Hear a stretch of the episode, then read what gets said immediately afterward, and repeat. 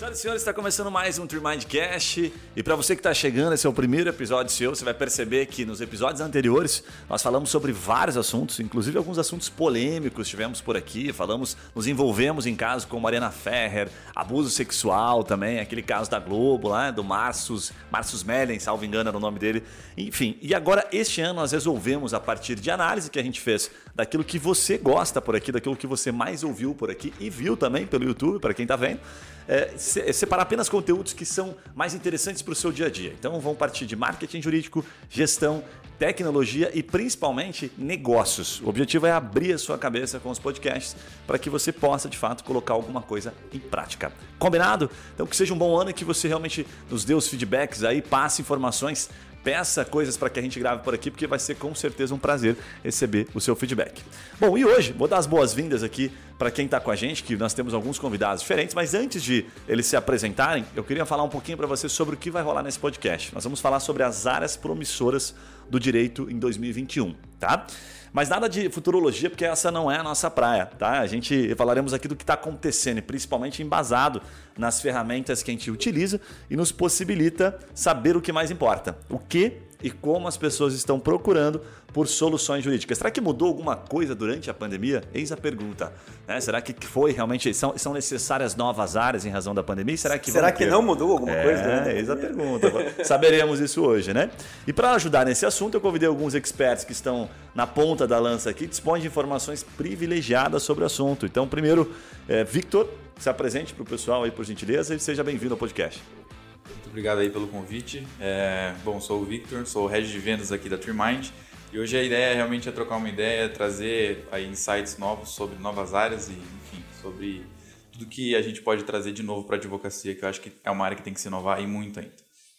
Fala galera, aqui quem fala é Yuri Melo e esse ano vamos começar com o pé direito. Né? Muito bom, muito boa, muito bem profunda essa, hein? Bora lá. Bora lá. E eu sou a Juliane, uma das experts em marketing jurídico aqui da TreeMind também. É, estou na ponta aí, fazendo geralmente o primeiro atendimento aos clientes, junto com o Victor. Então, acho que a gente vai conseguir contribuir bastante é, com vários insights e dicas para vocês. Legal. Galera, então eu vou começar, eu vou iniciar recapitulando alguns episódios de 2020 que bombaram aqui no nosso podcast e que tem tudo a ver com o assunto que a gente está abordando hoje, tá? Entre os mais antigos, eu vou destacar o podcast número 11, com o Rafael da Engraço, que ele tem aí, só como indicador para você ter uma noção, 5 milhões de acessos, já até passou isso no ano, tá no site dele, é um previdenciarista e mais de 120 contatos diários. Já imaginou? Sonho de qualquer escritório previdenciário, 120 pessoas por dia, né? Enfim, e ele traz um insight no episódio dele do, do, do Previdenciário Internacional, que muitos escritórios, que é uma brecha, inclusive, que ele não atua, né, que ele fala que tem muita pesquisa, tem muita busca e que ninguém está, é, de fato, sendo relevante nessa área. Muito grande o escritório dele? Muito grande. Muito é, grande. tipo, em quantidade de advogados, assim? Ele deve ter, não, sei, não é que seja muito grande comparado a um Machado Mera, aos, aos, grandes aí, ele deve ter pelo menos um escritório de umas 20 e poucas, 30 pessoas, ah, talvez não, um pouco mais. É... é enxuto. É, não é pequeno, ele está em um não, intermediário, não. mas é um escritório enxuto. Bem utilizadinho, 20, é. 20 pessoas no escritório de advocacia é um escritório bem estruturado. Né? Fato. Bom, aí temos o episódio número 12 também com o Vinícius Terce, que está voando em uma área extremamente nichada do direito tributário. Né? Ele atua só pro, com pessoas que deixaram o país e deixaram um rabinho preso, como eu costumo dizer aqui, com, com a Receita Federal. E o episódio 24, que ficou muito legal, com a Flávia Maria, que deu literalmente uma aula de estratégia em meio à crise e compartilhou detalhes do crescimento dela em um nicho dentro do marketing digital. É isso mesmo, ela se especializou numa. Dentro do marketing digital, quando a gente fala marketing digital, quem não conhece, né, os advogados eles ficam pensando, ah, puxa, é, marketing digital é, é, o cara que, enfim, faz o marketing para quem atua, sabe, divulga nas redes sociais. Não é nada disso. A área que ela se especializou é uma área que a gente chama, é chamada de lançadores digitais e que tem os infoprodutores. Por que, que ela se especializou nisso? Porque em meio à crise, muita gente, não só em meio à crise, isso já vem, né?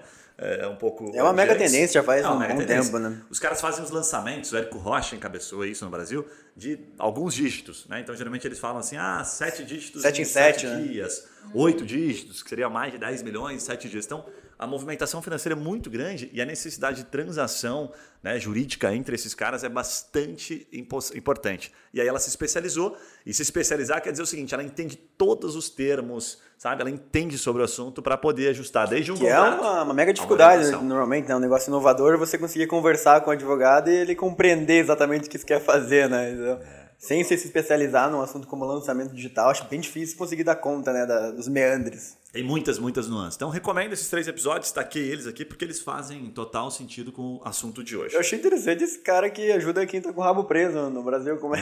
que tipo, Você gostou que disso, tipo né? de. Que tipo, tipo assim, o cara que fez uma pirâmide, assim, se ele quiser ir embora, olha, eles ajudam? Não, não, não. não esse, esse ministério geralmente é o cara Tipo, que saiu do Brasil e deixou... Quebrou, caiu a pirâmide e tem que ir embora do país. O cara Fala tem um problema com a Receita Federal no sentido de não documentar, não, não regularizar a situação dele, né? A situação fiscal dele deixa de ser, teoricamente, no Brasil. Ele tem que comunicar, a declaração de saída definitiva, tem que comunicar a Receita, né? Enfim, vamos, vamos ao que interessa, vamos entrar agora de fato no episódio, porque tem muita coisa bacana pra gente conversar hoje. E eu vou começar fazendo aqui um, recapitulando um pouquinho do que a gente, inclusive, publicou no nosso blog, tá? Que por mais que pareça óbvio para muitos advogados, é bom a gente começar falando um pouquinho das áreas que se destacaram em razão da pandemia. Eu acho que vale a pena a gente lembrar alguns pontos aqui depois entrar nas promissoras, né? Então, no trabalhista, por exemplo, que foi, eu vou começar de cima para baixo, certamente foi uma das que mais se destacou. A gente tem suspensão de contratos, tem revisão, né? Tem um monte de coisa. Vocês lembram de alguma coisa ali de palavra-chave no trabalhista que de fato fez bastante, teve bastante resultado de pesquisa? Redução da jornada de trabalho, né? Rescisão de contrato de trabalho também, né? Principalmente agora que, enfim, teve quase, um- se eu não me engano, foi um milhão e pouco de buscas relacionadas a isso, mensais. Caraca, um milhão Um e milhão? pouco de busca. Um milhão e novecentos. Isso agora no último mês? Em dezembro? Foi, se não me engano, foi em dezembro ou novembro. Caramba, cara. Isso é pra rescisão, Rescisão de contrato sem contar a suspensão. Sem contar Exatamente. exatamente. Tipo, é essa palavra-chave e aí ele vem relacionadas, próximos a esse Isso. assunto, né? Exatamente. Aí nós temos, ó, em seguida, o empresarial, que vai dar falência, recuperação judicial, as fusões e aquisições, aí os tradicionais M&As. Também teve uma puta de, um, de uma procura, um aumento expressivo. Vocês viram algum dado eh, diferente disso no âmbito empresarial? Alguma palavra-chave que você destacou? Cara, com relação ao empresarial em si, eu vejo que é, a área de advogados que está na nossa ponta aqui, eles vêm mais para pequenas empresas, né? E a gente não vê pequenas empresas comprando outros, o que inclusive pode ser uma, uma área em potencial, mas a gente vê mais a questão de renegociação de dívidas, principalmente, renegociação de contratos de empresas, entre aspas, né? É, basicamente é isso na área empresarial, né? Voltado para essa parte específica. E outra coisa que eu queria mencionar aqui é que também aumentaram as buscas em relação a advogados nos procurando desses nichos.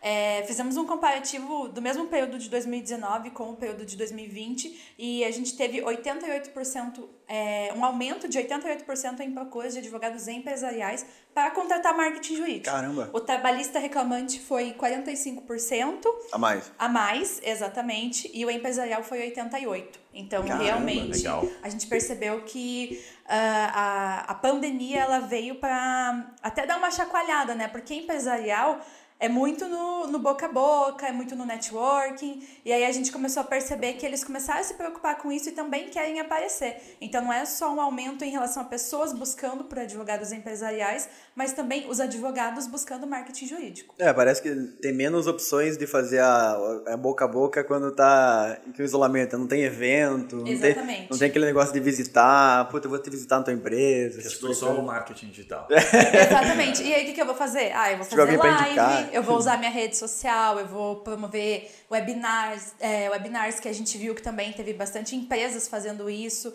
Então, percebemos que houve sim um aumento e eles estão começando a usar estratégias de marketing pensando nisso também, nessa em construir esse, network que antes era através do boca a boca. Pois é, tem um outro tema no empresarial que eu acho que é bem recente, agora em janeiro mesmo, que, tá, que eu tô começando a escutar bastante, é a questão do Pronamp e a forma de pagamento. Não sei se vocês viram a pesquisa, acho que saiu essa semana no Globo, ou alguma dessas, que mais de 50% das pessoas que pegaram o Pronamp falaram que não conseguem pagar, que vão precisar de algum tipo de renegociação, mais de 50%. Então tá tendo várias articulações de associações, sindicatos para conseguir, por exemplo, uma das linhas que eu vi que os empresários estavam pedindo, Já tinha carência de oito meses, né? seis meses, né? Seis, Seis a não, oito, não, seis a não, oito. Nove meses de carência. Seis a, acho que o mínimo era seis e tinha um mais. É. Mas é, eu vi uma articulação de, algum, da- de algumas associações para pedirem que quem está pagando o imposto abatesse do Pronamp, por exemplo. Tipo assim, já tá difícil o cara pagar o Pronamp, aí pagar o imposto mais o Pronamp, ele falou, impossível. Então vamos fazer um formato aqui. de Quem está em dia com impostos, tô pagando lá 5 mil reais de imposto, abate 5 mil reais da minha dívida com o Pronamp. Eu Então, acho que o governo devia assumir essa dívida e fazer aquele famoso perdão de dívida, sabe? Assu- um país é. perdoa a dívida do outro. Acho que é uma Pois é. boa, uma boa saída. Olha, nada contra. Continuando aqui na, na linha daquilo que trouxe, daquilo que realmente bombou em meio à pandemia, e que de fato alguns continuam. Eu, Mas você brinca com isso, mas acho que pode acontecer, tá? É, né? Minha- Pelo menos uma parte eu acho que pode acontecer. Porra, Deus abençoe. Tributário, nós temos o tributário. temos o tributário também, que é recuperação de crédito, não pagamento e prorrogação de impostos. Teve muito advogado vendendo essa tesezinha, né, para grandes empresas principalmente, empresas do, do lucro real, lucro presumido. Houve muita crítica porque é, isso era muito fácil de derrubar, né? Não era, mas agora a gente começa a perceber que talvez isso se mantenha e ganhe força, né? Tendo em vista que a empresa não consegue mal pagar o imposto, então às vezes mal pagar o funcionário, quem dirá o imposto. Então o tributário também destacou. É, acho que o tributário vai ter em, em teses também, né? Por causa dessas maluquices tributárias que aconteceram, de, de tanto de postergar pagamento de simples, suspensão de, de alguns impostos no meio da pandemia. Tudo isso vai abrir teses tributárias que ainda nem sabem, né? Total. E que quem sair na frente já pode começar, talvez, a achar essas teses. Conversando com alguns tributaristas, eu ouvi uns dois que comentaram que os clientes estavam com mais apetite para entrar com o processo, sabe? Porque, porra, precisando de grana, né? Então, pô, cara, será que aquela graninha sai? Então entra aí, pau, sabe? Então isso ajudou também, né? Tem uma, aquela ação da, da exclusão da base de cálculo do Piscofin, o ICMS, a exclusão do SMS como base de cálculo do Piscofins, é, ou o contrário. Bom, enfim, você sabe É qual é. Exclusão, exclusão. É, essa tá, acho que transitou em julgado, com- em sede de repercussão geral ano passado no STF e agora tá pipocando assim em todos os estados é, decisões que se utilizam da repercussão geral, né? Então é uma, é um- uma utilização, cara. Tem empresas que vai ter uma bolada aí, sabe? Que estão há 10 anos esperando isso. Vai somar 10 anos de pagamento indevido ali que vai abater do imposto na, na veia, né? E rapidinho. Ou seja, teremos novos advogados milionários muito em breve aí, né? É, se precisarem aí de uma agência aí como sócio também para fazer essa prospecção. Pô, depois, depois do tributário, eu vou destacar aqui o direito contratual e imobiliário, né? Esse bateu o recorde de negociação, renegociação, né? Eu acho que só não renegociou o contrato quem se fato se Quem deu bem. esqueceu. É, de fato se deu bem no meio da pandemia, mas esse bombou, a gente viu muita pesquisa, tipo contrato de aluguel, é, como negociar, como, sabe? Tudo que você imaginar de contrato teve pesquisa. Vocês lembram de alguma assim que chamou atenção ou não? Acho que para shopping centers, principalmente, né? Inclusive, Nossa, tivemos um dos nossos clientes aqui da Trimind, ele fez várias ações focadas nisso, lá do Rio de Janeiro, e ele é, buscou realmente é, fazer, chamar. Só que no caso dele, ele ajudava, ele estava do lado do shopping, não do lado do- dos lojistas. É, mas ele entrou em contato com diversos shoppings e conseguiu fechar. é, usando essa estratégia mesmo. A, a porta de entrada foi essa, foi essa renegociação de contratos com shopping centers. Pois é, teve vários shopping centers que fizeram uma, uma gestão muito ruim no meio dessa pandemia, assim, que demoraram demais para dar benefício, mesmo fechados, estavam cobrando e entraram na justiça às vezes cobrando lojista que o cara tava fechado, assim, umas coisas malucas assim, então vai dar muito pano para manga ainda essa relação com o lojista de shopping center. Fato, fato. Bom, depois nós tivemos aqui a área de consumidor. Só no do direito contratual, me lembrei de um caso aqui legal comentar, porque, puta, achei uma sacada animal. O cara de São Ah, Paulo. só faz um último comentário sobre imobiliário? Porque tava aquela suspensão de despejo, né? Até dezembro. Agora em janeiro já começa a quebradeira nesse sentido também, né? Porque agora quem tá inadimplente há oito meses aí, no mínimo vai ser despejado, né? O bicho pega, né? Mas teve um caso bem especial, um cliente, um cliente de São Paulo, que ele é, teve uma sacada, e, salvo engano, até ele executou e, enfim, se deu bem. Ele foi atrás das faculdades de, de, de faculdades de medicina, porque a mensalidade era muito grande, para fazer uma, sabe, para entrar com. Ele queria um coletivo para reequilibrar contrato. Então ele falou assim, cara, se eu pegar uma turma que o cara paga 10 pila por mês, e é bem normal, 10 mil por mês é numa faculdade. Sim, hoje o primeiro, primeiro período já tá pagando 10 isso, mil. Os caras falam assim, porra, tem uma turma de 30 pessoas, são 300 pau de receita, né? Mês. Ele fala assim, ao longo de três meses a gente tá falando em quase um milhão. Ele fala um reequilíbriozinho de 10%, cara. Olha o tamanho, sabe, do negócio e olha a- a- o potencial da causa pro advogado, né? Pro escritório. Então ele trabalhou em cima disso, achei muito legal a visão dele. Quantos negócios, né? E tá trazendo só um que não podem ser trabalhados dessa forma. Depois a gente tem consumidor, shows, passagens, viagens, própria faculdade. Nossa, isso aqui bombou também, numa proporção menor, né? Muito, é, muita, como é que se diz lá? A gente chama aqui de juizado especial, né? A gente fala pequenas causas. muita coisa de pequenas causas. O previdenciário que se digitalizou sobre forçado. o consumidor, a gente fez aquele podcast com a, o, duas pessoas de turismo no final do ano passado, um Mindcast que era com um cara de uma agência e outro que era um advogado focado em turismo, né, focado em consumidor. E eles comentaram que as empresas estavam estavam muito ágeis nesse sentido porque não tinha muita brecha, assim. Você entrava com uma ação para restituir o valor de, de passagem ou com um pacote, eles estavam fazendo um acordo antes de ser citados, assim. Estavam esperando ali já pingar o CNPJ no ProJude ali e já ligavam para fazer acordo, porque é uma, uma ação perdida e eles estavam muito ágeis, assim, achei bem interessante isso, que até foi um caso que eu, que eu lembro que ele comentou, que estava ligando para os clientes que estavam com a ação, então no administrativo estava ruim, teoricamente, para o cara entrar no juizado, mas assim que entrava no juizado já ligavam para fazer acordo. Muito legal. Aí, previdenciário, destacando previdenciário, a gente teve uma digitalização meio forçada, já estava acontecendo, né? Do meu INSS, que abriu uma brecha ali para atuar, inclusive com consumidores de outras cidades, né? Que eu achei muito legal isso, porque até então a gente tem até uma história legal aqui de um escritório que é da família do Yuri, né? Que está aqui com a gente, tá Melo que em um determinado momento eh, eles bombaram no previdenciário, né? A gente chegou a ter, por exemplo, 50 contratos sendo fechados no mês, assim, na alta mesmo. E a gente chegou a atuar no, com clientes de outros estados. E a gente tinha, que eu achava muito legal, assim, uma encontramos algumas dificuldades que a gente nem imaginava. Então, por exemplo, assim, o velhinho às vezes ele não tem impressora em casa. E está cada dia mais incomum, né? As pessoas terem impressora em casa. Não faz mais sentido, teoricamente, né? Ficar imprimindo nada. E aí, então, ele não. Primeiro, às vezes ele não tinha impressora, e segundo, ele não, se ele tivesse impressora, ele não sabia imprimir. né? Então, ele não sabia como utilizar. Então, você mandava para o cara falar: não, pô, eu vou atender um cliente, né? No caso aqui, a Melo de Curitiba, vai atender um cliente da Bahia. Aquele cara não, cara não fazia ideia de como ele fazia o passo a passo. Porra, imprime o contrato, imprime, né? E aí assina isso e me passa, e me, me despacha por um correio, pelo correio. Às vezes aí a gente identificava clientes que o correio era longe. Falava, mas o correio é longe. Então, como é que você vence esse tipo de situação, sabe? Então, teoricamente, o judiciário tem que começar, e já começou né, a dar alguns indícios, mas ainda assim a gente vê a necessidade de algumas coisas, algumas, alguns contratos digitais não funcionarem, não terem validade. É como, salvo engano, esse do Previdenciário não tem. Então, agora com a Porque pandemia. precisava de uma validação do INSS, tinha, que, tinha que pessoalmente no INSS pegar alguma coisa, não era É, isso? sempre, sempre tinha algum. Na verdade, não chega a ser pessoalmente. Mas esse formato, assim, por exemplo, o escritório fazia um contrato com o cliente e o cliente assinava digitalmente, só honorários. Tá? E aí a procuração, que era mais importante, a procuração digital, pelo que eu fiquei sabendo, não estava tendo tanto valor assim em algumas capitais, em alguns NSS. Então, nós chegava no NSS lá de São Paulo, dizia, não, beleza, tá valendo. Chegava aqui em Curitiba, o cara, não, não tá valendo. Não tá tão uniforme assim, sabe, as decisões, pelo que eu fiquei sabendo. Então, abriu essa brecha. Tá, Quem sabe isso agora pode é, é, gerar novas oportunidades para voltar a atuar com pessoas de outras cidades. É, eu acho que a assinatura digital né, tá muito evoluída agora, né, com certificação, né? Então, com o certificado A1 lá, você não tem muito como fraudar, né? Se ficar no teu computador, você tem que pegar uma, uma empresa que tenha a fé pública ali para fazer. Então, acho que isso aí tende a assumir, assim, nesse ano, com certeza. Já agilizou muito em 2020, mas deve assumir contratos físicos, ou obrigação deles, pelo menos, né?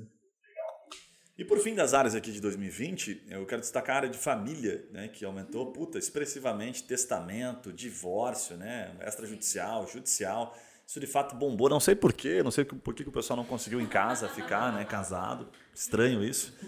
Mas enfim. Enfim, isso teve um aumento muito, muito expressivo. A gente tem dados aqui que mostram tipo, mais de 170% de aumento nos divórcios, enfim, umas coisas muito malucas. E de fato a gente viu. Quantos por cento? 170%. Caramba! Em testamento, crescente, né? 300. É, né? Testamento Então as 300. pessoas, elas, além de querer se separar, elas ficaram com medo de morrer. E aí começaram a preparar Ah, o isso aí, isso aí faz muito antes. sentido, isso aí faz muito sentido. Então, realmente houve um aumento e, e assim, foi algo tão.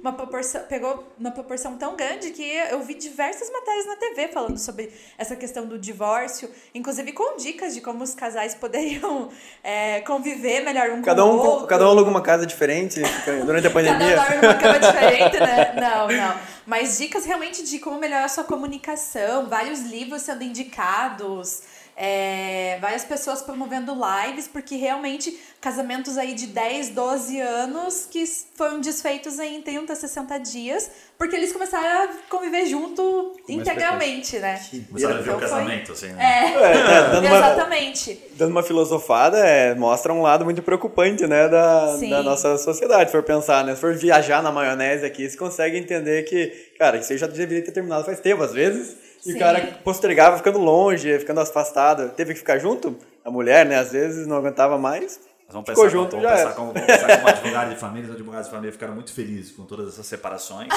né? Sem, com, com ressalvas aí, né? Vamos lá. Não, mas a O gente advogado, tem, nunca tem perde. alguns advogados que eles preferem mediar, né? Fazer essa. Tentar Se fazer com que esse. voltar, ele não ganha porra nenhuma.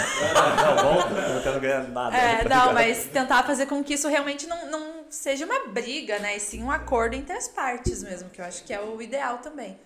Legal. Gente, vamos, tentar entrar agora, dar uma destrinchada aqui. É, de fato, nas, nas curiosidades ali, nas, nas, nas oportunidades de, de mercados e de novas tendências em 2021. Sem futurologia, vamos trazer com base naquilo que a gente vê um pouquinho do nosso dia a dia, né? Até nesse conteúdo do blog que a gente citou lá, a gente é, traz um pouquinho sobre essa questão do mercado digital, né? Desde influencers e lançadores digitais, caras que estão vendendo curso de uma maneira geral, transações entre essas empresas, né? Desde uma Hotmart, que você coloca o seu curso lá, direito de imagem, direito de um monte de coisa, né? Não só Aí- infoproduto, né, Gui? Mas às vezes é dropshipping, por exemplo, tem muita treta, né? De, do cara querer devolver produto, de comprar lá, compra no Instagram aquela, aquele, aquele carrinho que ele acha que é desse tamanho, uma miniatura, É. um pedaço de pedra dentro da caixa. é, isso Eu vi muitos casos, vi assim. muito, muitos casos. Essas relações também, né, além do dropshipping, do e-commerce como um todo, né, que puta, e-commerce não preciso nem falar, é meio óbvio, né?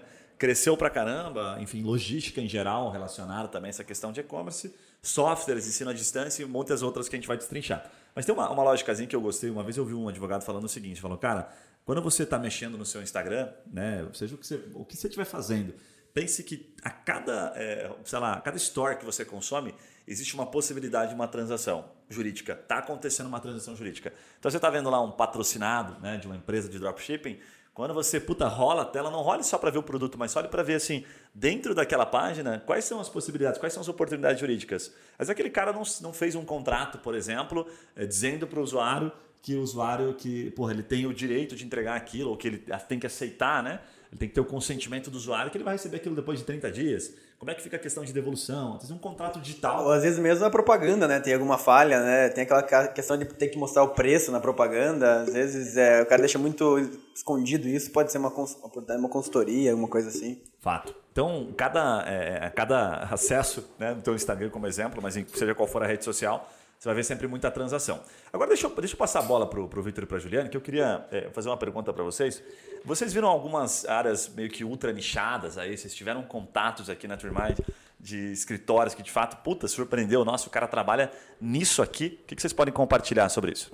Cara, a primeira que já vem aqui na topo da cabeça é com relação à telemedicina, velho. É, isso é uma parada que ainda precisa ser regulamentada de fato, tipo, se você cobra quanto, cobra menos, cobra mais pelo fato de ser online.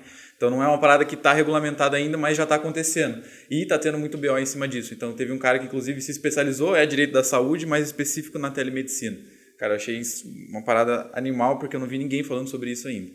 É, teve a parte da aposentadoria do servidor público, porque, pelo que me parece, algumas reformas administrativas vão acontecer na aposentadoria específica desse cara. né? Então, algumas coisas ali vão mudar e um advogado seria ideal para isso. Teve um advogado que entrou em contato com a gente do tributário, que seria inclusive uma ideia de prospecção ali, foi as dívidas tributárias ativas. Empresas que têm dívida tributária ativa, você consegue encontrar esses caras no site da Receita Federal. Então o cara tá lá, todo mundo tem uma lista, inclusive, de pessoas que estão lá na sua cidade, no teu Caraca, estado. Que legal esse insight, hein, cara? E aí os caras estão lá com dívida ativa. Então, se você é um advogado tributário, você consegue entrar em contato, ver quem é a empresa e, enfim, né, começar a fazer o teu network e se aproximar desses caras. E é, a última que eu vejo aqui é o direito condominial dentro do imobiliário, né, uma parada bem mais inchada também, que as pessoas estão passando mais tempo em casa e aí estão achando mais defeito. Uma infiltração que você não via, uma parada que acontecia, né, o síndico que é um, né, um lazarento e você não gostava dele agora que você está percebendo isso. Então, algumas coisas nesse sentido também mudaram. Sempre fugia dele no corredor agora. É, agora não tem que jeito. fazer. Também ah, teve um aumento bastante significativo aí. Poucos advogados são especializados em condomínios, né? Os caras são imobiliários, mas não tem esse foco também em atender ou o condomínio ou o cara que ah, mora num condomínio, no caso. Como é que é essa questão do ultra nichado, Ju? O Vitor trouxe uma, uma, uma informação bastante relevante ali, né? Puta, o cara é especializado no imobiliário, mas não no condomínio. O que, que a gente fala para os clientes aqui? Como é que é essa relação de ser especializado e no marketing digital o cara se posicionar? É, primeiro, a gente sempre é, vê isso como algo benéfico e é muito bacana quando isso parte do cliente e quando ele já tirou esse insight, sabe?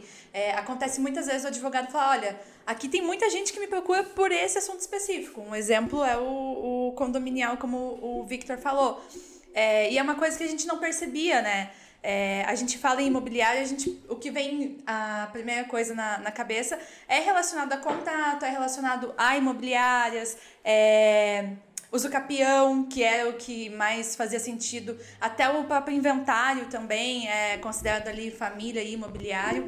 E essa questão do nicho, é, ela nos abre uma oportunidade de você conseguir fazer com que essa pessoa seja vista como referência. Como você mencionou no início, o Dr. Vinícius Terce, que foca só é, na declaração de saída definitiva do país, nos clientes que estavam aqui no, no Brasil é, e precisaram sair, deixaram alguma coisa ali. No condominial é a mesma coisa, em diversos outros nichos. É, quando a gente consegue identificar isso, isso nos proporciona que a nossa pesquisa seja feita com maior qualidade, a gente já consegue ter um norte para fazer as nossas ações de marketing e, consequentemente, transformar essa pessoa em autoridade, esse escritório em autoridade, acaba é, acontecendo até de uma forma mais rápida, porque aí você não tem tantos concorrentes, né? Poucas pessoas focam em um nicho específico. Passando rapidamente para deixar um insight para você, já retomamos o episódio. Aqui na TreeMind, a gente utiliza uma ferramenta que possibilita identificar o volume de pessoas procurando por serviços jurídicos, de acordo com a sua área de atuação. E o melhor é que a gente consegue identificar os seus concorrentes no Google e a estratégia que está levando clientes até o site deles. E por consequência, gerando negócios para esses escritórios. Né?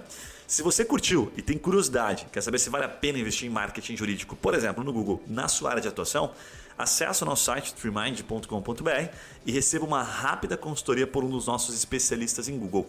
Combinado? Voltamos ao episódio, um abraço e até lá. Outra, uh, outra área também que eu, que eu lembrei aqui agora, que eu vi que puta, é muito bacana e que vai ganhar muita relevância, olha que louco isso, né? É ultra nichado dentro do trabalhista. Vou dar três exemplos aqui que eu vi super legais e que tem uma oportunidade animal. O primeiro exemplo é, é para assessor de investimento. Pô, aumentou pra caralho, né? XP puxa essa frente, então o cara vira um advogado trabalhista, né? Especializado em assessor de investimento. E por que, que é, um, é, de certa forma, uma oportunidade de negócio? Porque esses caras têm um contrato relativamente frágil frente à CLT. E os caras demoram para rampar. E os caras trabalham pra caramba. Então aquelas relações ali de. É, cara, isso aí, cara. É, ele vira sócio, mas assim, tem brechas. Já falei com alguns advogados que me contaram algumas brechas que existem dentro disso, sabe? Porque é difícil você. É, a, a, você viu alguma jurisprudência já nesse sentido? Não, assim, que não. É muito novo, né? Confesso que não, mas é, é bem novo. Mas tem um potencial absurdo. A gente já viu advogados tentando atuar com isso também. O outro é motorista de aplicativo. Motorista de aplicativo também, dependendo, inclusive, assim, de acidente, dependendo do que aconteceu, o cara consegue também entrar com algum tipo de processo. Tem um cliente nosso, aqui, tem um né? cliente nosso aqui que faz isso. Especialista, né? Legal. Te, teve no, ano passado, eu lembro de uma cena no, no, noticiar, no, no, jornal e tudo mais, né? Que teve motoristas do Uber que conseguiram um vínculo trabalhista com o Uber, né, cara? É. Muito louco isso. Não, eles fizeram manifestação, né? É, fizeram uma movimentação forte, né? toda em redes sociais e muita gente apoiou. É, e aí houve realmente essa, esse vínculo. Mas, mas isso aí não foi um caso muito isolado, assim? Eu, eu tenho, uma, tem um caminho aí que. Porque isso, isso aí, tem jurisprudência. Você abre brecha para isso, cara, é. nossa. É. Esse, é, eu, é, mas, mas assim, nessa mesma esteira, o terceiro que eu ia falar era dos motoboys, dos aplicativos. É a mesma relação com o Uber. Lembra do, da ida e vinda no judiciário? Puta, decisão favorável, decisão contrária, decisão favorável. Nem lembro da última qual foi, mas salvo engano, pelo que eu vi dos, enfim, de um grupo de, de, de CEOs de SaaS que eu participo, a decisão foi contrária. Tipo assim, pô, os caras se ferraram, de fato o motoboy consegue alegar vínculo trabalhista. Essa foi uma das últimas decisões. Então, tudo pode acontecer na prática, né? Eu lembro até hoje uma, uma reportagem que eu vi, deve fazer já uns 3, 4 anos isso, com o CEO da, da Log lá, aquele francês lá. Ele falou que eles não tinham seguro, eles não tinham seguro naquela época, pelo menos, para os motoboys, que o seguro deles contra ações e contra acidentes e tudo mais era o caixa da empresa que ele preferia não contratar seguro que não compensava porque ele sempre tinha que gastar dinheiro. Tipo, numa ação dessa aí, ele tinha que realmente pagar, assim. Eu achava bem, bem legal, engraçado. Legal demais. Então, no, novamente, lembrando, né? Isso são, são insights que a gente está trazendo para o advogado que já está atuando, por exemplo. Às vezes o cara é um trabalhista e tem aquela dúvida que é muito comum, né? Ele fala assim, porra, mas se eu. É, desculpa o porra aqui, na verdade, depois o editor pode tirar ou pode deixar. E aí o que acontece? Desculpa, pessoal, a gente está num processo aqui de redução de palavrões. Redução, no, redução de palavrões, né? Mas enfim, e aí o que acontece? Ele pode continuar sendo um trabalhista genérico mas nas redes sociais, o posicionamento de Google, quando ele vai comprar a palavra-chave, ele pode escolher uma dessas áreas e focar. Sabe? Eu continuo recebendo tudo. Mas na hora de dar o foco, porra, eu vou nisso aqui, ó, porra de novo, e aí, puta, me especializo nessa área. E puta agora? É, tem que substituir. E tinha mais uma antes da gente entrar numa outra, numa outra questão aqui que eu queria passar pro, pro Vitor e Juliano, que eles têm bastante expertise nisso, que é de denúncia digital. Eu vi muita pesquisa de pessoas procurando assim, como fazer uma denúncia, né? Principalmente entre puta brigas via Instagram, comentários, esse tipo de coisa. Sa- Cara, isso tem um mercado absurdo e que eu vejo poucos advogados atuando. Porque o cara quer fazer o quê? Uma, como é que fala quando você vai na delegacia? Até me fugiu a palavra agora. BO lá. Vai fazer um BO. Como é que você faz um BO online? Existe a possibilidade, né? Só que às vezes o cara faz um BO, ele não quer, ele não quer só aquilo, ele quer mais. Então, por, por- pensa assim, tá? O cara faz um BO online e aí ele quer contratar um advogado de maneira digital, ele fala com o advogado no WhatsApp para aquele advogado fazer uma notificação. Faz uma notificaçãozinha, de modo que chegue na pessoa, né, que você de alguma forma entrou em conflito. Mas em casos assim, tipo de calúnia, de difamação, esse tipo de Isso, coisa, é, rede é social, essa. briga, em a- comentário, Cara, discussão. Isso me lembra o caso do Ryan, do Ryan Santos lá, o influenciador. Cara, o cara tem um advogado só pra atacar os malucos no meio digital. Tipo, quando foi aquelas treta que rolou aí recentemente, foi justamente isso. Ele inclusive falou nos stories dele, falou, cara, é, entendeu? Ele tem um advogado só pra essas tretas, cara, só pra trazer o hype pra ele também, lógico que daí ele tem negócio por trás, mas a ideia é justamente ter esse fundamento jurídico por trás pra ele não tomar o- a consequência daquela ação que ele tomou ali, Sei. naquele momento. É, inclusive o Ryan Santos, né? O frangote, né? Não, não teve coragem de vir no nosso podcast aqui, né? A gente chamou ele e não aceitou. Então, se Verdade, tá escutando verdade. aí, cara, tá desafiado. Vamos aí. notificar bastante, Está notificado, devidamente notificado. Eu acho, sinceramente, uma, uma baita de uma oportunidade aqui. Um cara especializar exatamente assim. ó. Você pega o Ryan. O Ryan é um cara que movimenta uma baita de uma grana. Pra quem não conhece o Ryan, ele é um baita de um polêmico, né, cara? 6 milhões em uma semana. Esse que o cara do faz no Nômade lançamento. Digital? É, então, um advogado que se especializou nisso, por exemplo, ah, sou advogado do Ryan. O cara vira Ryan, vai vir advogado de outros caras como ele, que são caras polêmicos e que fazem da polêmica algo estratégico, né? O Ryan já deixou claro isso, né? O Yuri já comprou até um curso dele. Esse aí, esse aí que tá falando, inclusive. É, isso aí, né? Você é um dos que ajudou a. Eu, acor- cara, eu acordei, eu acordei 5 da manhã pra comprar essa merda, cara. Você, você, vê, pra você que tá nos ouvindo, pra você ver como Porque, funciona. porque, né? porque tinha um prêmio pra quem comprasse. Daí, cara, no primeiro minuto teve 80 vendas de 2 mil reais cada uma. Caraca, primeiro minuto. caraca. tipo, eu comprei no E era quinto dois mil mi- reais, né? Dois eu comprei que no quinto minuto e não ganhei o prêmio. Nossa senhora, você imagina o desespero, né? Então tá aí. Acordar 5 horas da manhã e ficar sem o prêmio. Então, então algumas brechas puta, muito interessantes aí. Agora vamos entrar num, num assunto que é legal aqui. A gente tem aqui uma, uma especialidade através de ferramentas, tá? Que é entender como as pessoas estão procurando. Então, acho que o Vitor e a Juliana separaram alguns termos aqui que a gente vai chamar de problemas jurídicos que estão em alta. E aí vamos fazer um, um paralelo tentando trazer isso para o mercado, né? Para a área de atuação do direito, com mais oportunidades para advogado se tornar especialista. Se tem gente procurando, em outras palavras, é porque tem gente querendo contratar, tem oportunidade. né? Se tem problema, tem oportunidade. O que vocês Exatamente. trouxeram aí? Cara, primeiro com relação à, à regulamentação, como eu tinha falado antes, da, da telemedicina, né? Então, o médico que vai prestar esse tipo de serviço, ele precisa saber como precificar isso, como deixar claro um contrato, porque como que o cara assina um contrato num momento como aquele? Ou, tipo assim, ele vai passar uma receita, como que ele vai assinar essa receita pro cara? Entendeu? Então, tudo isso tem, tem que ter uma validação jurídica por trás. Questão de boa e velha LGPD, né? Mas para e-commerce, então, como as vendas alavancaram as vendas, enfim, no, no mercado digital, é, o que, que as pessoas estão fazendo nesse tratamento de dados. Então, isso também é interessante. É, os contratos de lançamento digital, como a gente tinha falado também, e o dropshipping. Hoje eu estava pesquisando sobre isso. O dropshipping internacional, tecnicamente, é o olho do CDC é ilegal, né, cara? Você não pode vender um produto que seja de fora do país sem você ter um estoque daquilo. Então, tecnicamente, você não poderia fazer, só o dropship nacional. E aí tem muita brecha dentro disso que os caras não estão atentos, porque tecnicamente o cara pega os teus dados, que são sensíveis, inclusive dados de pagamento, leva isso para um fornecedor e fala, ah, cara, esse cara que comprou de mim. Dá um exemplo, Victor, né, o que você tiver registrado aí, de como as pessoas estão pesquisando. Porque para o advogado, uma das coisas mais difíceis é entender. Porque ele sabe, da, ele fala dropshipping, puta, né, salva exceções, a grande maioria sabe. Fala, não, sei o que é. Mas o que exatamente que o usuário está procurando? Uma dessas áreas aí. Como é que ele procura? Como é que nós, usuários, né, que não somos advogados, consumidores, buscamos informação no Google para conectar com o escritório? Com relação ao dropshipping, por exemplo, tem muita gente pergun- perguntando se dropshipping é golpe. Né? Porque tem os caras que vendem cursos sobre isso também, e aí, cara, tecnicamente é uma coisa legal. Então tem muita gente falando como fazer e pode ser que não dê certo. Né? Então qual é o respaldo jurídico disso? Então se é um golpe ou não, nesse caso. Dropshipping é golpe, tipo, a galera procura isso. É, é muitos são, né? tipo, Fato, fato. é, porque já aconteceu bastante, eu já vi vários casos. aquela lojinha é, fantasma, assim, que foi criada só para aquele produto específico lá, que é um mousepad que faz a mágica, ou aquele negócio que você bota a carne em cima de uma tábua e ela, ela desmancha, como é que ela, ela derrete mais rápido. Tá, o cara vendeu lá sabe, mil unidades, cada uma lá fez uma grana. Amanhã já sai, tá fora do ar, já era, acabou e não tem. Né? Acontece. Por isso que pode que ser mais igual. que temos? Temos mais alguns termos aí, Vitor? Formas de pesquisa? Ju? Além dessas que o Victor mencionou, a gente tem as tradicionais, né, as que já tinham pesquisa antes, mas que tiveram um aumento, como exemplo do divórcio mesmo que nós demos. Então, é, como fazer divórcio, é, quanto tempo leva para fazer o divórcio, então pesquisas relacionadas ao jeito de família. O testamento também, né, quais são os documentos necessários, quem pode me ajudar a fazer o testamento. É, falando do previdenciário que o Victor tinha mencionado, aposentadoria da, do professor, aposentadoria do médico, é, são pesquisas que estão sendo bem, é, estão em altas no momento. É, também relacionado por conta da, da pandemia, né? Nós acreditamos, porque a gente teve, por exemplo, os profissionais da saúde que estiveram de frente com a, né, na linha de frente da pandemia. Então, eles estão, o aumento nas buscas foi bem, é, foi, rolou realmente um, um grande aumento.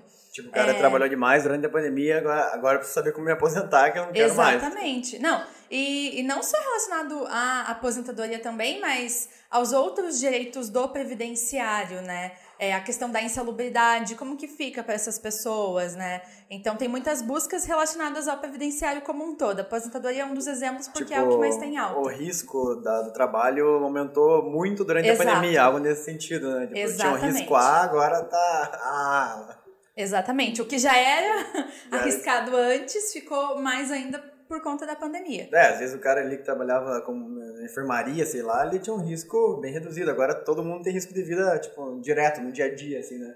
Faz sentido, tem respaldos aí. Legal. Cara, tem, um ponto que eu acho que vale a pena a gente é, destrinchar um pouquinho, que tem muito advogado provavelmente que está nos ouvindo aí, puta, já teve alguns insights aqui a partir dessas áreas, enfim, de todo o histórico aqui, né, de conteúdo que a gente trouxe. Aí eu recebi uma pergunta esses tempos que eu achei muito é, relevante, porque ele pergunta o seguinte, tá, legal, entendi, ok, quero ser um especialista é, na questão condominial, vamos destrinchar o condominial. Mas, Guilherme, porra, condominial é cobrança, né? O que deve estar aumentando é basicamente isso. O que, eu vou falar desse assunto, né? Como é que eu vou destrinchar esse assunto tanto? Como é que eu viro, em outras palavras, um- uma autoridade nesse negócio, né? Aí o que eu compartilhei com ele foi o seguinte, a visão, né? Eu falei, cara, primeiro, pense no- em todo negócio que você vai entrar numa linha do tempo. Então pensa assim, puta, o condomínio. É, antes de formar o condomínio, o que, que ele precisa? Precisa ter uma assembleia, certo? Precisa ter tem várias questões relacionadas a esse assunto. Então você vai pegar uma linha do tempo do condomínio até que chega o momento do condomínio formado, sabe? Antes do condomínio ser formado, por exemplo, pode ter questões de reforma, pode ter problemas com a própria construtora, da entrega da obra. Tem muita coisa que está nesse meio aqui, na vida útil, até que depois disso vai chegando, vamos colocar assim, do meio para o fim, porque eu não acredito no fim, que vai ser a questão basicamente de cobrança, né, de atraso, aí execução, tem um monte de coisas, então transações jurídicas né, na vida, na, na- na linha do tempo de um condomínio. E aí, o que, que eu disse para ele? Eu falei assim, cara, para você mostrar autoridade, você tem que mostrar que domina vários assuntos. Porque às vezes um assunto é porta de entrada, a cobrança é porta de entrada. Mas se ele chegar no teu Instagram, por exemplo, no teu blog, lá, ele vai olhar assim, puxa, o cara é especialista em cobrança de condomínio. Só isso né, já mostra a sua autoridade? Não mostra, não reforça. Quando você começa a falar sobre outros assuntos correlacionados ou sobre outras coisas que o cara nem imaginou e você abordou, ele passa a entender, porque você falou da cobrança e falou, sabe, de uma linha do tempo, de vários outros assuntos. Ele fala, caramba, esse cara manja muito. E você está falando de questões reais, assim, dentro do condomínio. Aí sim você constrói sua autoridade e ele olha para aquele contexto todo e fala, puta, eu vou isolar aqui, puta, realmente cobrança eu preciso. Cobrança eu estou nesse momento precisando. Ou seja, pensar no ciclo todo de qualquer coisa é mais importante do que pensar, às vezes, só num problema, só em um problema, para você construir autoridade, para você ter assunto para falar. Essa lógica é bem, bem massa, assim, porque acho que se aplica a vários negócios, né? Tipo, aqui, vamos pensar assim numa hype que já teve paleta mexicana, uns 5 anos atrás. Cara, as empresas que eram só paleta mexicana, elas tinham uma história para contar ali, um, uma, um, digamos, um enredo legal. Teve muita empresa de sorvete que começou a vender paleta mexicana. Tipo assim, claramente o cara tava se, se, aproveitando uma oportunidade, assim, né? Dado as devidas contextos, é a mesma coisa. Tipo, você pegar, puta, paleta mexicana, eu vou falar disso aqui. Mas você a vida inteira falou de outra coisa. É, você não vai ter a mesma autoridade do cara que nasceu e fala daquilo em todos os seus contextos, né? Desde o começo até o fim. Bem legal isso. Se a gente olhar assim, ó, vamos fazer mais uma, uma, uma, uma, análise aqui de uma outra palavra, de um outro, uma outra brecha que a gente viu que é da telemedicina, né? Vamos pegar a telemedicina e olhar a linha do tempo. O advogado que vai atuar nisso, ou consultório, ele vai precisar, por exemplo, inicialmente receber uma consultoria. Né? Então, pô, ele, será que, qual que é a diferença? Será que ele tem que ter algum tipo de cadastro diferente né? no, no órgão que regulamenta esse, é, esse assunto e tal, ele vai precisar de uma consultoria. Então, pô, um trabalho consultivo do cara que se mostrou especialista. Então, para você virar um advogado especialista em telemedicina, você tem que estar respaldado por este, este, este outro assunto.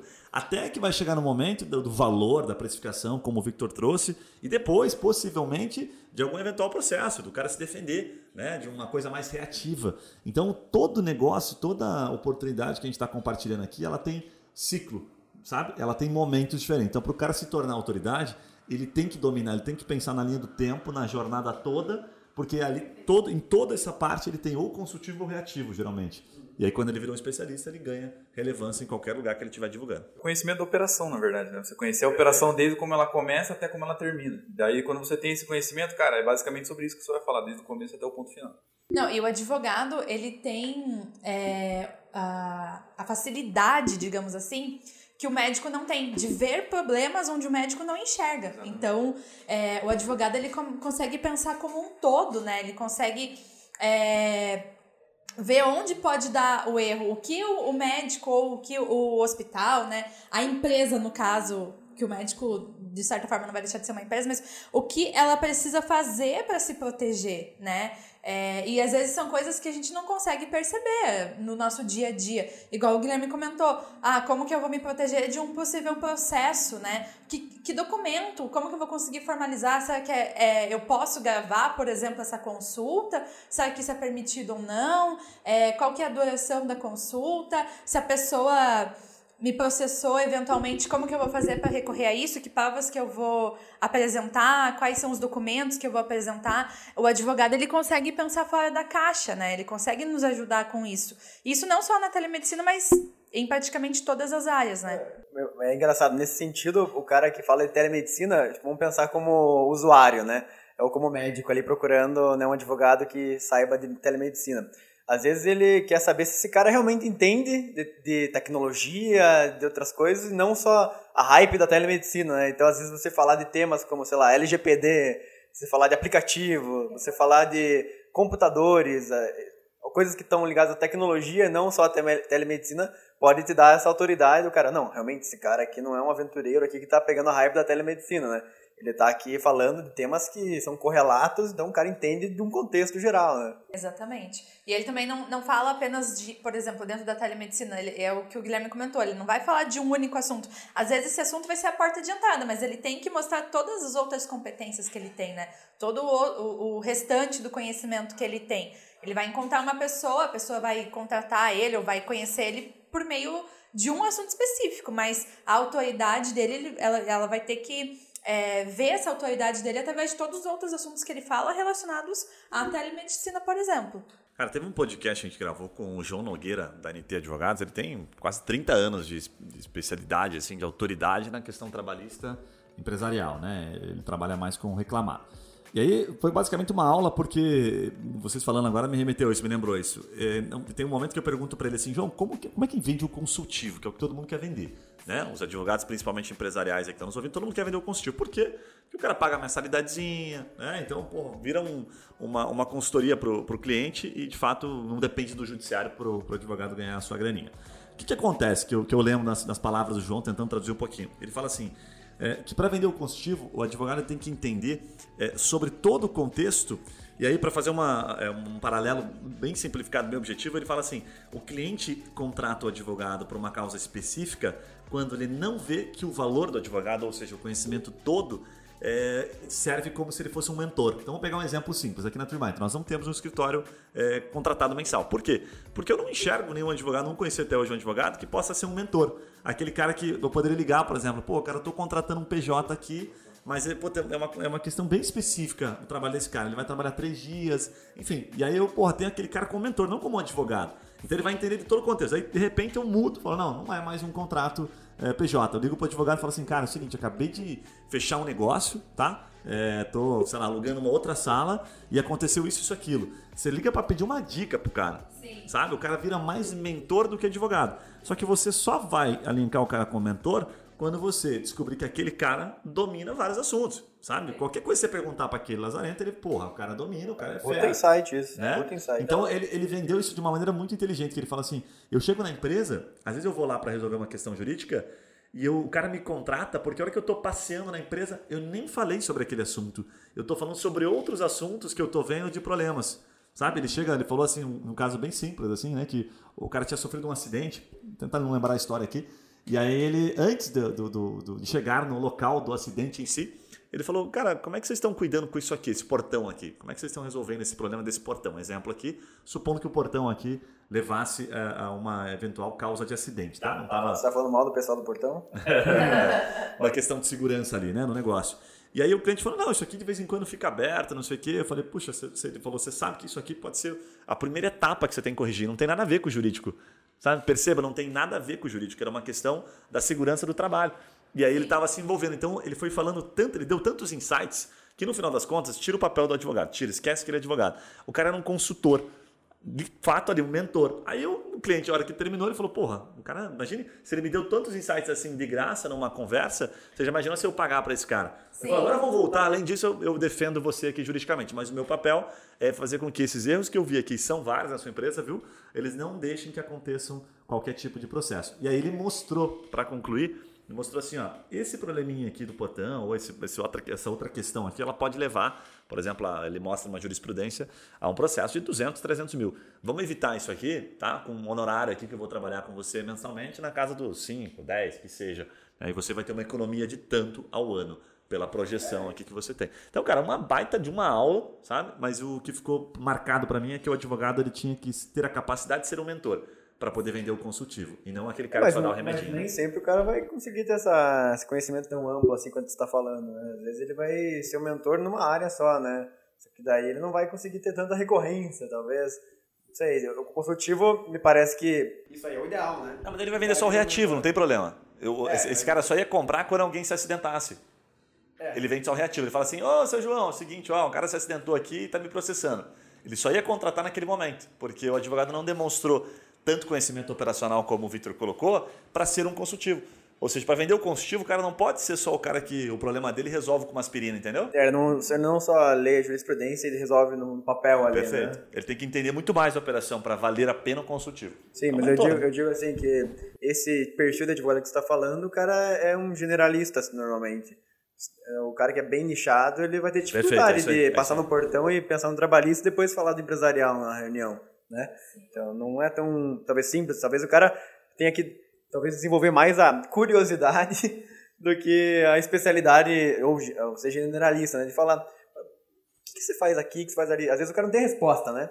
Mas ele é, é curioso a ponto de falar, cara, eu acho que eu tenho alguma coisa aqui, vou falar com meu parceiro que é trabalhista para te dar uma ideia aqui, tá? Né? Às vezes o cara desenvolve mais a curiosidade e já pode virar uma espécie de mentor. Assim. Perfeito, mas aqui, Yuri, a gente pode também levar em consideração, por exemplo, que ele pode se, espe se especializar em um tipo específico de empresa ou em um setor específico, né? Por exemplo, ah, eu vou atender somente restaurantes. E aí eu vou dentro do restaurante, eu vou conhecer a operação toda. Então, ele vai ser, ele escolheu um nicho, só que dentro desse nicho ele não vai atuar dentro de uma única área, tipo só tributário, só trabalhista, ele vai dar insights como um todo vai ser um mentor, mas para empresas de em, é, restaurantes, empresas educacionais, né, faculdades, enfim. Então, é, de certa forma, ele ainda vai nichar, só que atendendo, resolvendo todos os problemas que aquela empresa tem. Vou pegar um insight assim, ó, para advogado iniciante, principalmente, né? Às vezes o cara está querendo se consolidar em alguma área, ou entrar em alguma área do mercado. Vamos pegar um exemplo que a gente tem até falado no nosso blog, que é a relação com a, da jurisprudência com o marketing jurídico. Né? É bem doido isso. Então você pega lá, por exemplo, pega uma jurisprudência, todo mundo sabe consultar uma jurisprudência, né? até a gente que é bobo sabe. Então você vai pegar uma jurisprudência de um assunto que está numa área que você quer atuar. Exemplo que a Ju trouxe aqui, né? de, de ensino à distância, EAD ou faculdades mesmo. Né? É, cara, aí você vai pegar uma jurisprudência recente, o que você faz? Você estuda aquela jurisprudência e aí vem um macete aqui, vem um insight que eu quero compartilhar. O cara vai estudar aquilo e vai ver, puxa vida, esse caso aqui, vamos pegar aqui da escola XYZ, né, da faculdade XYZ, de fato pode repercutir em outras faculdades. Ou seja, outras faculdades podem ter esse problema. Isola aquele problema, pesquisa sobre ele, se aprofunda. E agora vem a grande sacada. Começa a se posicionar, rede social, grava vídeo no YouTube, impulsiona esse vídeo, se puder, na sua cidade, impulsiona aquela publicação para esse público específico, né? E o melhor, se você quiser fazer um trabalho direto, eu já ensinei isso uma vez e, e recomendo com certa parcimônia que você pode fazer o seguinte: você pode pegar aquela jurisprudência, entender um pouquinho sobre o caso, criar um simples e-mail rápido, assim, curto, de dois, três parágrafos e fazer um conteúdo, por exemplo, no seu blog, um conteúdo no seu LinkedIn, se você não tiver site. Vou dar uma dica aqui que você não precisa de um real para fazer isso, só precisa colocar a cabeça para trabalhar. E aí você vai fazer o seguinte: você vai mandar um e-mail, tá? Você vai descobrir né, os caras dessas faculdades vai mandar um e-mail dizendo: olha, aconteceu um caso recente né, de uma faculdade XYZ, está aqui inclusive o link tá, para você olhar o que aconteceu. E eu gravei, um, produzi um conteúdo aqui com uma instrução para que isso não aconteça. E eu gostaria de compartilhar com vocês, porque acho que pode ser útil. Quem sabe você passa para o jurídico da, da sua empresa, né? E se for interessante, puta, vocês podem evitar que isso se torne um processo. Então, Espero que tenha feito sentido o conteúdo para você. Um abraço e até logo. Veja, você não está fazendo nenhum tipo de prospecção ativa. Você está entregando conteúdo, que é o que a OAB fala que você pode fazer. Você pode compartilhar conhecimento. De maneira elegante, você fez, você fez muita, você, agiu de maneira persuasiva, mas positiva. É, é uma prospecção ativa consultiva. Assim, é, dizer assim. consultiva, não, assim, porque o cara que vai saber aquilo vai falar assim, pô, o cara teve o trabalho de me mandar um e-mail me instruindo para algo que pode ferrar o meu negócio no mínimo, ele vai ficar assim. Se ele fechar o teu e-mail, ele vai. É, é, salvo exceções, o cara vai ficar muito, vai, vai ficar sentindo assim, porra, nem agradeci o cara, entendeu? Olha o trabalho que o cara teve. Então você vai ter uma taxa de É o princípio da reciprocidade, né? Perfeito, é uma persuasão. Você vai entregar para o cara algo ele vai se sentir na, na, obrigação de retribuir em algum momento, mesmo que seja. Às vezes pode ser contratando o teu serviço, às vezes pode ser indicando, ou às vezes só né, dando um obrigado ali. A gente fala muito aqui, né, que o e-mail em si ele não perdeu a força. O que perdeu a força é aquele e-mail chato que não conversa com o usuário, aquele que não spam, conversa com né? o consumidor. Não, que o cara tá falando um negócio nada a ver, o cara tá oferecendo sabe, é, curso de marketing digital para o cara que nem tá afim de fazer isso. Não, você tem que ser cada vez melhor né, no e-mail marketing, que é tão específico, tão, né? tá concorrendo cada vez com mais gente, né? Cada é. vez com Exatamente. mais Exatamente. E é o, que, é o que você comentou mesmo, ele não morreu. A, a forma, as estratégias que você vai utilizar para enviar um e-mail é que mudaram e você precisa prestar atenção nisso também e mudar. E conhecer o seu público. É, realmente conseguir pegar, levando o exemplo aí do Gui que ele acabou de mencionar, ele pegou, ele é um advogado empresarial que ajuda empresas uh, de, edu de educação à distância, por exemplo, então ele já nichou ali. Por mais que ele não atenda somente esse perfil, ele segmentou o público dele e aí entrou em contato com essas pessoas. Ele pode atender outros, outros tipos de empresas, outros setores, mas aqueles, esses outros setores não guardam relação com esse e-mail, com esse problema que ele quer resolver nesse momento.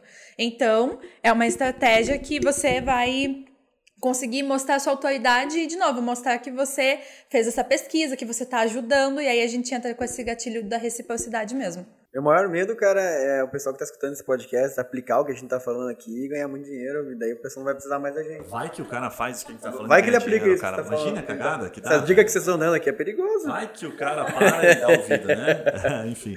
Gente, estamos se aproximando aqui do final do, do podcast, para não, não passar muito tempo aqui. Inclusive, pô, entregamos vários insights aqui, muito relevantes, né? Se eu fosse advogado. É. Você que tá nos ouvindo aí já sabe, você tá ouvindo pelo podcast, pelo Spotify, seja qual for a plataforma, Deezer, Apple Podcast se inscreve, se inscreve, dá aquela moralzinha pra gente lá pra você, poder, você sempre receber, né? Informações sobre os novos episódios. A gente vai lançar pelo menos um episódio por semana.